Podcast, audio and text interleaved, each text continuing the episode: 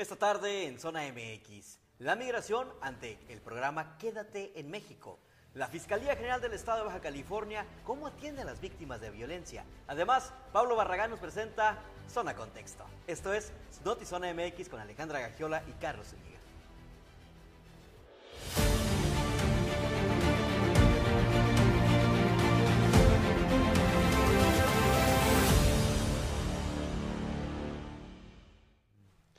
No hay seriedad en este espacio noticioso. Muy buenas tardes, bienvenidos a Notizón MX. Les digo que este señor no me deja, pues. Es Trato bien- de empezar serio y como debe de ser el espacio de noticias, pero no me, no me lo permite. Bienvenidos, muchas gracias por acompañarnos. Les saluda con mucho gusto Alejandra Gagiola. Saludo a Mucho gusto, Alejandra. Soy Carlos Carlos, soy Carlos. Zúñiga. Mucho gusto. Es un honor estar con usted aquí. Amable de conocerla. Gracias por invitarnos a su decirte espacio. broso, algo así. ¿Mandé? Estaba pensando si presentarte como broso. güey. Como broso. Sí, ¿Por sí. qué? Porque me haces reír y no me dejas tener seriedad en el noticiero. Ay, ay, ay. Oh, ya me dijo payaso. Pero bueno, es interesante estar aquí con Alejandra, compartir este espacio muy amable, de verdad, de un día más compartir con ustedes, nuestros espectadores que siempre están al pendiente. Fíjate que esta es la evolución de las noticias, Alejandra. ¿Cuál? Esta, precisamente en redes sociales, ya quien ve televisión. Ah, Mira, te aseguro que ahorita hay un programa ahí en televisión, en algún canal de esos locales y nadie los está mirando. Rating para abajo. Este es el rating que va para arriba, te lo aseguro. No sabemos, pero quienes hoy sí están conectados con nosotros les agradecemos muchísimo. Bienvenidos, vamos de lleno con la información. Vámonos con lo que nos acontece en la ciudad de Tijuana, en la República Mexicana. Y bueno, es una información internacional. Es la reanudación del programa Quédate en México que está impactando de alguna manera en la comunidad migrante varada en la ciudad de Tijuana. Vamos a ver lo siguiente.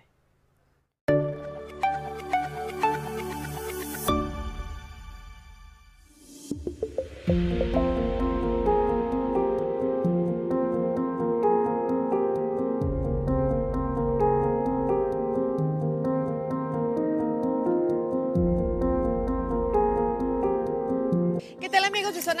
Bueno, este lunes 6 de diciembre inició el regreso o el retorno de migrantes que son parte del programa de protocolos de protección al migrante por sus siglas MPP.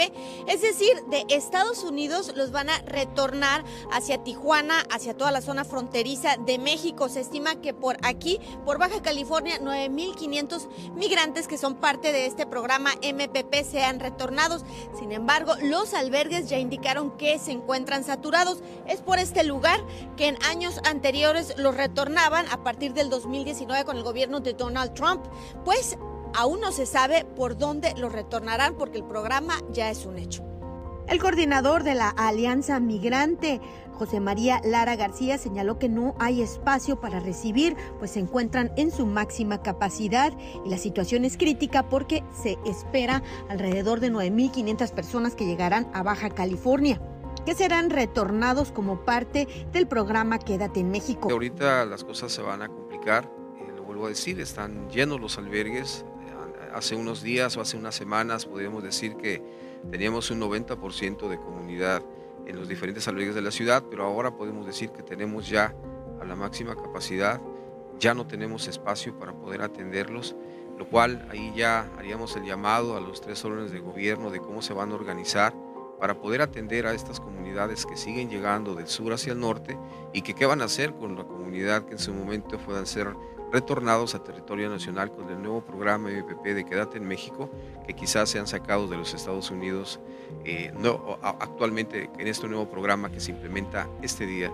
este día lunes, este, que, se actualiza o vuelve otra vez el MPP de Quédate en México. La alcaldesa de Tijuana, Montserrat Caballero, señaló que no pueden ser retornados los migrantes por la garita de El Chaparral, toda vez que se despresurizó el campamento y de 1.700 que en su momento pernoctaban desde el mes de febrero de este año, se disminuyó a 400. Señala que si los retornan por este campamento, aumentará la población y no les pueden dar una atención inmediata. Bueno, nosotros, gracias a la prevención que tuvimos en el Chaparral, porque aquí hay que apostarle a lo preventivo, hacer este cerco, pues ya no tenemos, por lo menos, el riesgo siempre va a existir, pero por lo menos tenemos un control de quién entra y quién sale para que no se sigan asentando ahí en el Chaparral. Vamos a tratar de darles información de otros, otros lugares este, para, para que ellos puedan pernoctar no sé, para que ellos puedan estar en un albergue, vamos a darle información, pero sin duda el chaparral ya no es opción. Vamos a protegerlo y esperamos que la Guardia Nacional nos ayude también a vigilarlo, porque solos no podemos. De acuerdo con autoridades municipales, en promedio pernoctan alrededor de 400 personas, mismas que muchas nos indican es imposible pagar el costo de renta que se genera en Tijuana en promedio de 2 mil a 3 mil pesos porque no tienen trabajo. Por ello viven en condiciones precarias como son bajo la lluvia y con el intenso frío. Sí, aquí es cara la renta. Más aquí en el centro es más cara y cuesta hallar también. Y no, no, no, sea, el trabajo que tiene mi esposo, pues no le, no le alcanza para pagar un, un apartamento. ¿Está cara la renta para andar usted rentando? Sí, está cara. Ah, estuvimos pagando una renta de 5 mil pesos, pero ya no dio más, nos tuvimos que venir para acá. No hay otra opción. No, no hay otra opción. Con imagen de Lordan García informó para Notizona MX Ana Lilia Ramírez.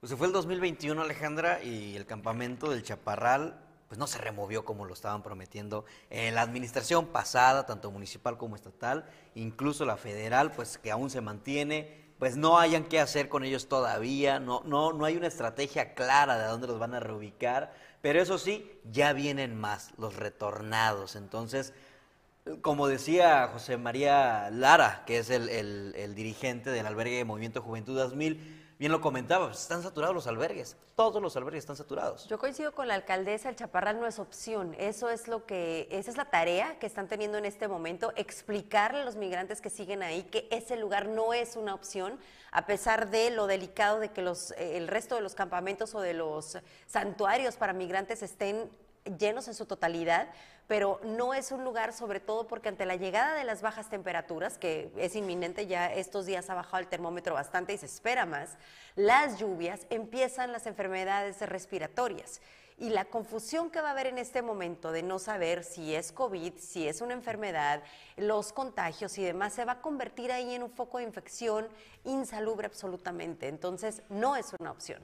Eso es una realidad. Y, y ella dice, bueno, no es una opción y vamos a buscar, pero vamos a pedir la ayuda de la Guardia Nacional porque como lo ha dicho hasta el cansancio y lo hemos dicho aquí también, no le corresponde a la autoridad municipal. Si bien eh, se reconoce que esté pues tomando el toro por los cuernos, pero bueno, la federación en dónde está, ¿no? En dónde está Andrés Manuel López Obrador, que en su última visita, y ya regresa la próxima, el próximo fin, pero en su última visita a Tijuana dijo, les vamos a ayudar, nos vamos a coordinar, la Secretaría de Relaciones Exteriores se va a encargar, y no sucedió nada de eso. Para nada, y no se ha presentado la Secretaría de Relaciones Exteriores tampoco a decir, bueno, ya tenemos un plan estratégico para reubicarlos, ya tenemos un plan para llevar este cambio eh, de la situación que se está viviendo en Tijuana, porque si es una crisis lo que se está viviendo en el Chaparral. Desafortunadamente, eh, se siguen manteniendo las personas ahí, a pesar de que digan, ya se redujo el número, ya hay más familias que están aceptando regresar a sus lugares de origen o cambiarse de ubicación, sí, pero los que no se mantienen. Y ese es, este número de personas que viene, que son alrededor de 9.500 de las 25.000 que se espera que sean retornadas, entonces es donde dices, oye, sí hay 400 en el Chaparral, pero esas 9.500 a dónde se van a reubicar, a dónde se van a movilizar, en dónde los van a dejar, ¿no? O sea, ¿qué, qué tanta atención van a tener? Eso es lo preocupante y yo creo que es lo que el gobierno federal debería de avisorar porque sí se va poner más complicada la cosa. Y llama la atención que viene eh, el presidente de México y da espaldarazos y despidió a Jaime Bonilla con bombo y platillo y le dio la bienvenida a Montserrat Caballero con bombo y platillo y dijo que iba a apoyar al 100% a Marina del Pilar. A ver, señor, el apoyo viene precisamente ahí, sobre todo viniendo del mismo partido político, en donde en teoría no deberíamos de estar viendo estos jaloneos que vemos normalmente cuando hay diferentes partidos. Hoy el espaldarazo es precisamente a que esas personas puedan gobernar decentemente. Y ahorita estamos viendo una problemática enorme para Baja California, es decir, para el gobierno estatal y para el gobierno municipal, y pues no está el apoyo. Y la misma alcaldesa está reconociendo que no está el apoyo. Entonces, bueno, en espera de que realmente logren convencer a quienes siguen ahí de que ese lugar no es una opción para seguir instalados, que no les van a dar el asilo político más rápido por estar pegados a la, a la garita y que la apertura del Pet West también está siendo retrasada por esa razón.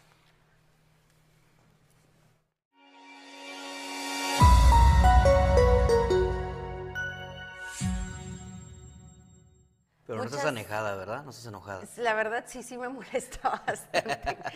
Muchas gracias a quienes se conectan en este momento y saludamos a Roberto Carlos. Saludos, Ale y Carlos. Muchas gracias por estar conectado, por acompañarnos esta tarde y bueno, saludos a todas las personas que en este momento se están comentando. Estamos pendientes aquí de sus comentarios. Yo creo que la propuesta por parte de Zona MX es, señor presidente de la República, Andrés Manuel López Obrador, si usted nos está mirando cómodamente en la sala de su casa, con su pantalla humilde, ¿no? Porque pues, ha de tener una pantalla, me imagino, como él dice, autoridad, ha de tener esas pantallas que todavía se les da vuelta con botoncito.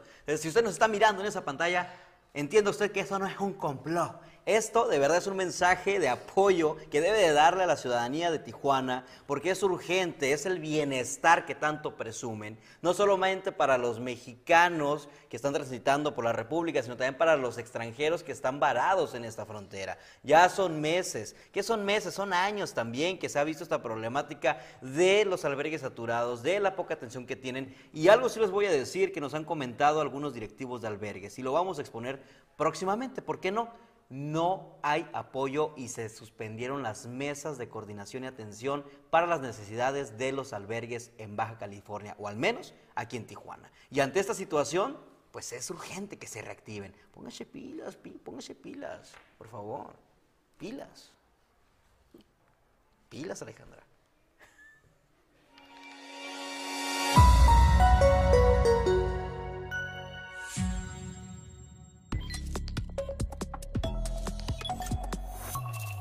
Noticias en breve, Notizón MX al tiempo que reconoce su trayectoria. También le aceptaron la renuncia al fiscal general del estado de Baja California, Guillermo Ruiz.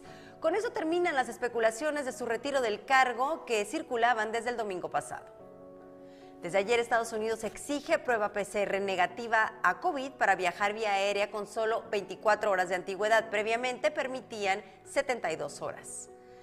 La Casa Blanca confirmó el boicot diplomático de Estados Unidos a los Juegos Olímpicos de Pekín 2022 en respuesta a las violaciones de derechos humanos cometidas por el gobierno chino en Xinjiang. A siete días de la entrada en operación del Batallón de Seguridad Turística de la Guardia Nacional, se registraron detonaciones de arma de fuego en Playa Langosta, en zona turística de Cancún. Los responsables llegaron a bordo de motos acuáticas, dispararon y huyeron.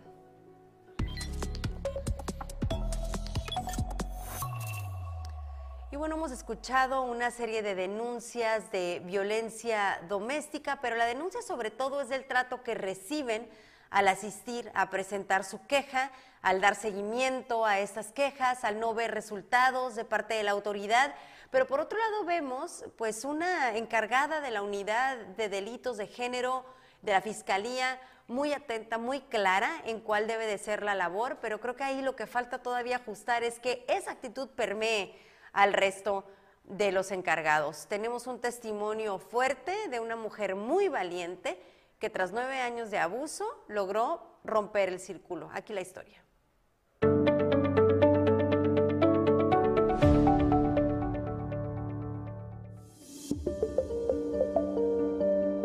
Solo el 20% de las víctimas de violencia doméstica que denuncian abandonan al agresor. Ese es el testimonio de nueve años de abuso que finalmente terminó con la valentía de la víctima tras una noche de golpes. Pues yo duré nueve años con él, casi nueve años, y pues desde que tuve, tuve este, dos años viviendo con él la, la- primera vez, a los dos años fue cuando ya vi que era violento, pero no el, no el concepto de- de que estuviera bien en sus cinco sentidos, sino siempre fue violento cuando estaba alcoholizado. Pues estábamos platicando y ya mi, pareja pues se, se puso agresivo. Él siempre ha sido así, agresivo cada vez que toma. Entonces, este, pues yo no le, pues yo ya sabía cómo, cómo controlarlo. Entonces, lo que hice fue no, no decirle nada. Entonces, salí con una prima al baño y me llevó. Entonces, cuando me llevó, él salió bien agresivo, me dijo de cosas, este, que porque, porque lo había yo dejado, así cosas que, que pues él le alteraron. Entonces, cuando él me estuvo gritando, mi hermano salió de la casa y fue cuando lo golpeó.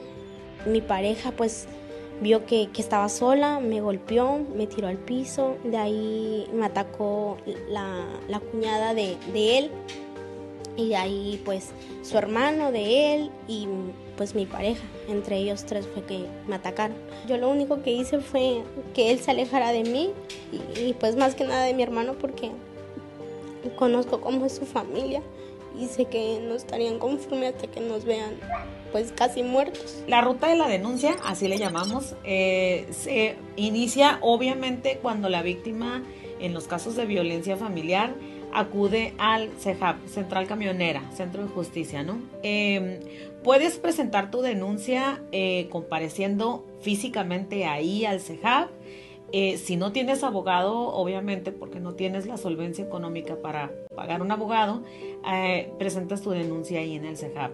Si traes golpes, el mismo CEJAP te va a canalizar con el médico, que está enfrentito del CEJAP, en la unidad con detenido. Posteriormente regresas con tu dictamen de lesiones, tu certificado de integridad de lesiones y se lo entregas al módulo de CEJAP y después ellos te van a avisar a qué unidad de violencia familiar la van a remitir. La ruta de la denuncia está marcada en papel y en la voluntad de las cabezas, pero ni los tiempos ni el proceso real coinciden con lo vivido por las víctimas. Pues yo le conté a la, a, la, a la, muchacha que me atendió y me dijo que pues no, que no, que no, no querían que, que levantara una demanda porque este fue una, una reunión que pues salió de control, que pues ahí entre todos de que estábamos tomados, dice ella, pues nadie estuvo consciente según. Siempre estoy constantemente aclarándoles que este círculo que ellas viven es un círculo de violencia, que no porque van a venir a presentar la denuncia se les va a acabar la no, o sea, muchas mujeres, y se entiende, me dicen, no puedo dejar a mi esposo porque es el que me da el sostén económico. A lo mejor lo que necesitas es una terapia, las canalizamos a la, al área de atención a víctimas para que puedan recibir una, una terapia psicológica, se empoderen. Entonces, sí trato de hacer mucho hincapié en las unidades, que no hay que juzgarlas, no hay que juzgar a las víctimas. Nadie sabe lo que está viviendo esa mujer. Duré dos semanas, dos semanas este, y me mandaban a traer, de ahí no me resolvía nada y pues la verdad esas dos, dos semanas que fui pues las perdí porque yo trabajo. Por lo menos aquí con nosotros viene siendo una o dos. Y ya la tercera es en, en psicología, pero aquí con nosotros en las unidades generalmente son dos visitas. Pero sí creo que nos hace falta mucha sensibilidad por parte del, personal de fiscalía. Todas las víctimas de violencia necesitan una valoración psicológica. La estadística muestra que en México una víctima denuncia siete veces antes de romper el círculo de violencia. Pero me dijeron que me iban a llamar, pero desde ahorita no me han llamado. Tengo un número del, del, que el primero que me atendió, tengo el número de la policía, del que me marcó para, para que según iban a estar este, en mi domicilio. Y ni uno, ni uno me ha mandado mensaje de que si ya procedió, si ya les llegó la demanda o algo así. Y nosotros por nuestra parte giramos la medida de protección, que es el, no, no ejercer actos de molestia e intimidación a la víctima. No, no se necesitan golpes. el código te habla muy claro, en el tipo penal de la violencia familiar te habla que la violencia familiar se puede dar de dos tipos. Bueno, se puede dar de varios tipos, pero las principales son la física o la verbal. Creo que sí puedes, porque no te has dado cuenta que estás viviendo con un agresor que no trabaja, que te agrede y que aparte mantienes.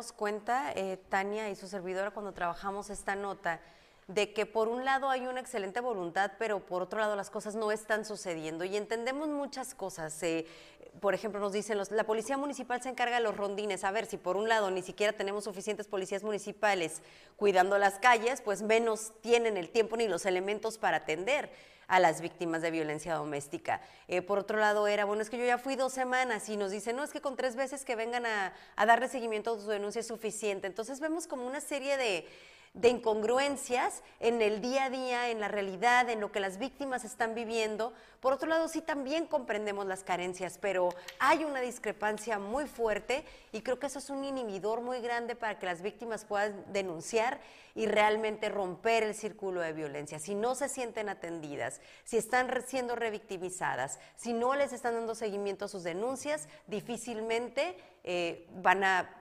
dejar este hogar en donde están siendo violentadas. Aquí tenemos este testimonio de una mujer que nueve años después logra separarse. Ella estaba en esta relación desde los 14 años, tiene hijos con esta persona. Entonces, hasta que casi vio eh, su vida en peligro realmente de una forma muy grave, porque los golpes la iba casi a matar a ella y a su hermano, decide irse. Entonces, ¿a qué límite se llega, Carlos?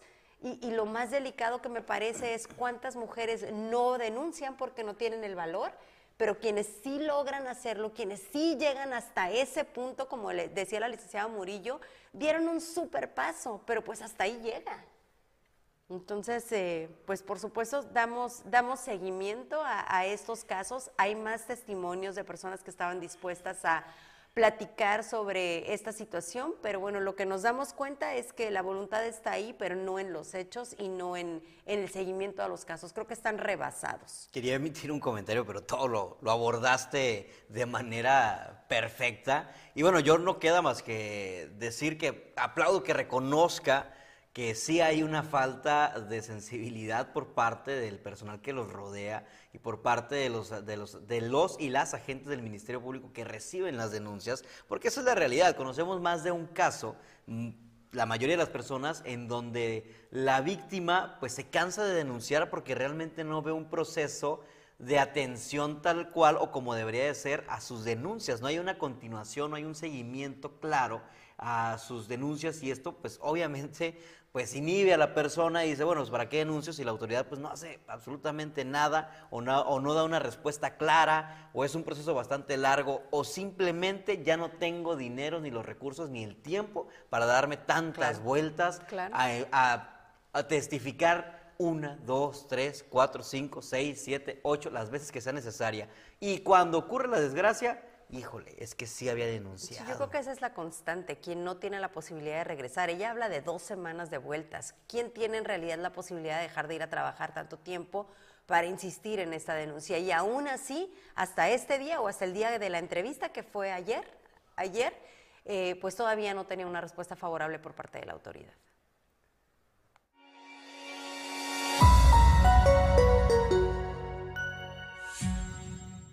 Me quiero quedar con la última frase de la licenciada Murillo que ve estos casos todos los días. Creo que sí puedes. Y se lo dice a muchas de las víctimas. Claro que puedes, porque en muchos de los casos puedes con tus hijos y a veces hasta con él.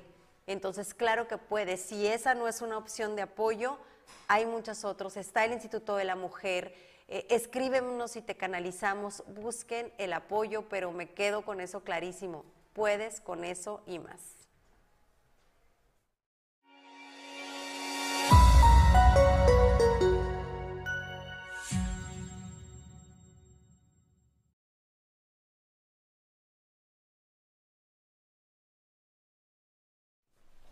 Bueno, y estamos ya con Pablo Barragán. ¿Cómo estás, Pablo? Buenas tardes. Muy bien, muchas gracias. Cuando hablamos del lanzamiento de, zona de Zona Contexto y de Notizona MX, tú siempre dijiste que querías entrevistar para tu primer programa a una persona en particular. No se dio así por distintas razones, pero hoy finalmente tienes esa entrevista que tanto querías. Platícanos de quién es y por qué querías entrevistarlo a él.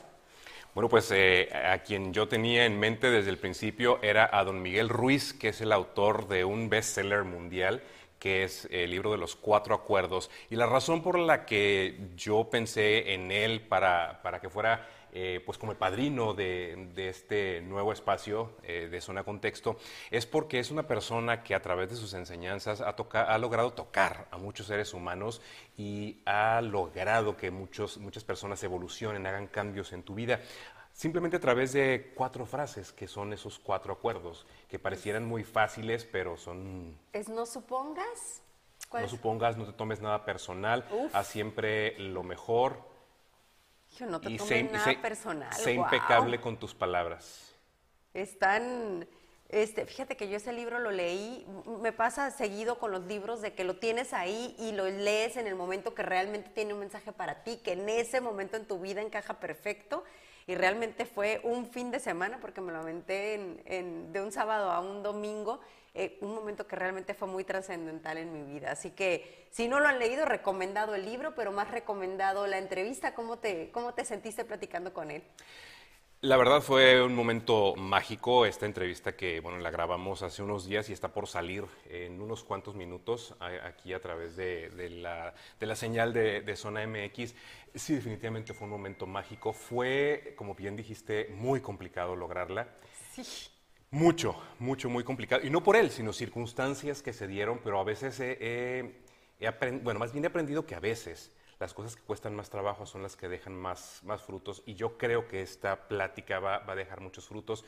Eh, sí hubo momentos en, los que me sentí confrontado, eh, no porque él lo quisiera hacer, sino al lanzar ese, e, e, este mensaje y pues un recordatorio, ¿no? Al igual que tú y yo leí ese libro hace, hace tiempo, pero te preguntas, ¿por qué no lo ponemos en práctica, no? Pues estamos muy pendientes a las 7 en punto. aquí en esta señal podemos ver Zona Contexto con el doctor, porque es doctor, ¿verdad? El doctor. Miguel Ruiz y con Pablo Barragán. Y nada más antes de despedirnos, quiero leerles un comentario, porque en el tema de la migración nos cambiamos eh, rápidamente de tema y ya no les mencioné que nos dice Ricardo Jiménez que deberían incentivar a los migrantes a que se integren a la fuerza laboral local. Por todos lados vemos letreros de que se solicita personal en fábricas, comercios, restaurantes y el beneficio eh, sea moverse a lugares donde puedan ir saliendo del Estado. Inclusive ya hemos presentado acciones de empresas que buscan contratarlos, es sumar fuerzas y no que los gobiernos locales no busquen nuevas soluciones. Tienes razón, incluso en algún momento dimos la nota de que Canacintra, en, conjunto con otros organismos, realizaron un programa piloto. Vamos a buscar dar seguimiento a esto porque seguramente ya hay migrantes que se sumaron a la fuerza laboral y la invitación que hacían ese día era a otras empresas maquiladoras y demás a también sumarse a esto, porque era, les estaban dando CURP, les estaban ayudando a tener una cuenta de banco, es decir, había un seguimiento muy cercano, no era solamente dar trabajo a indocumentados o a personas sin documentos eh, para trabajar legalmente, sino le daban seguimiento para que legalmente pudieran estar en nuestro país. Así que sí vamos a dar sin duda seguimiento a este tema. Este, Ricardo, muchísimas gracias por tu comentario. Y bueno, Pablo, para despedirnos, eh, te pido que hagas la invitación al auditorio para quedarse con esta entrevista a las 7 en punto. Pues eh, una vez más, muchas gracias por darme esta oportunidad de hacer la, invitación. Vale muchísimo la pena quedarse y escucharlo eh, sabiendo que nos está hablando directamente a nosotros y es una persona que la mayor parte de su vida ha estado aquí en nuestra región, aquí en la ciudad de Tijuana. Y pues bueno, de verdad una cosa es leer el libro, pero otra cosa también es escuchar de viva voz de dónde salieron todas esas enseñanzas y cuál es la aplicación práctica que pueden tener en nuestra vida. Muchísimas gracias. Pues a las 7 en punto estamos pendientes. Nos despedimos. Carlos, les mandas despedir también. Dice que adiós. ¡Uh! ¡Los queremos! a ver si no sé si lo escucharon. Muchas gracias por su atención. Los esperamos mañana en punto de las 6 de la tarde en Notizón MX y quédense en Zona Contexto 7 en punto.